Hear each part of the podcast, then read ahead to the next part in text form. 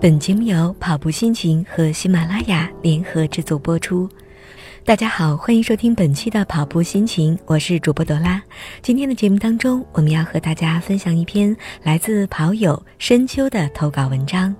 生完二胎，跑步一年，我瘦了二十六斤。冯唐的一篇《如何避免成为一个油腻的中年猥琐男》激起了很多热议。对比中年猥琐男的标准，自然反思：我离油腻的中年女性还有多远？所谓油腻。首要标签就是胖子，不由得照一照镜子，从侧面看还好，身材够薄，就这点已经甩开油腻的中年女性几条街。回想怀我家二宝之前，我每天就有跑步的习惯，曾经在半年之内减了十斤，身高一六五，体重保持在一百一十斤左右，那身材还是相当不错的。自从得知怀孕的那个月，最开心的是再也不用跑步了，不用控制体重，可以放开了吃。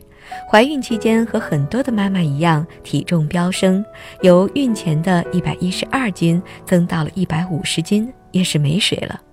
产后六个月，哺乳期已过，可是体重保持在一百三十四斤下不来，比孕前重了足足有二十斤。以前的裙子、牛仔裤都穿不上了。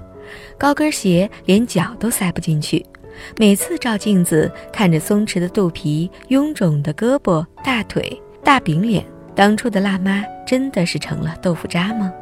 朋友们安慰我说，产后一两年，慢慢就会瘦了。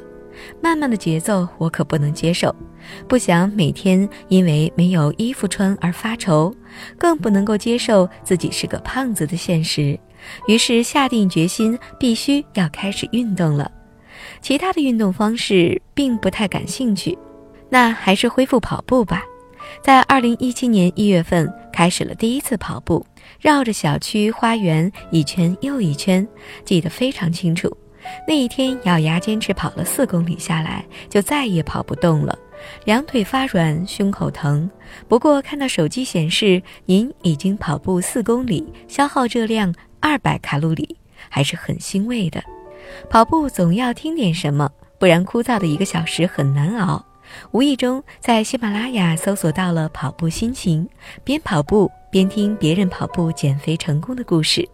第二天、第三天、第四天，每天坚持继续跑完四公里。因为之前有过跑步的基础，很快一周之后就加到了七八公里。一个月后，每次就能够跑完十公里。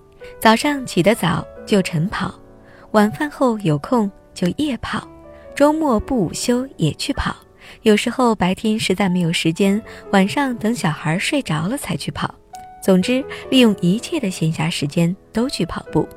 看着体重秤上的数字慢慢的往下降，一百三、一百二、一百一十六、一百一十二、一百一十。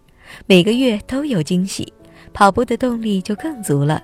十月份跌破了一百一，到现在为止一直保持在一百零六到一百零八之间，成功的减重二十六斤，辣妈的自信又回来了。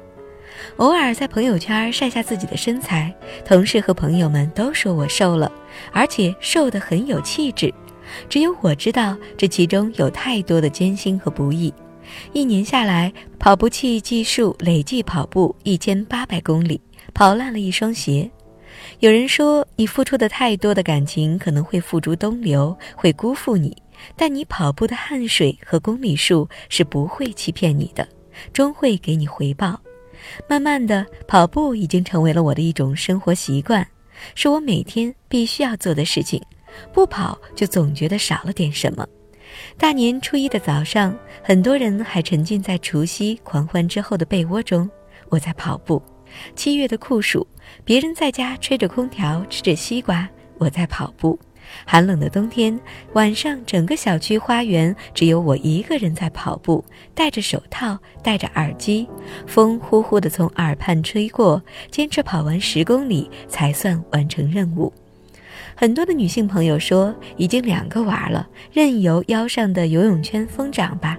于是不再运动，不再打扮自己，随便穿件衣服就出门了。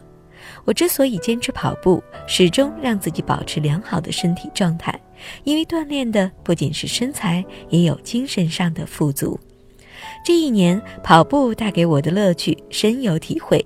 每次跑步完，都有一种酣畅淋漓的满足感，似乎那些吃掉的高热量的东西瞬间全都释放了，不再有吃的罪恶感。运动之后分泌大量的多巴胺，也让人心情大好。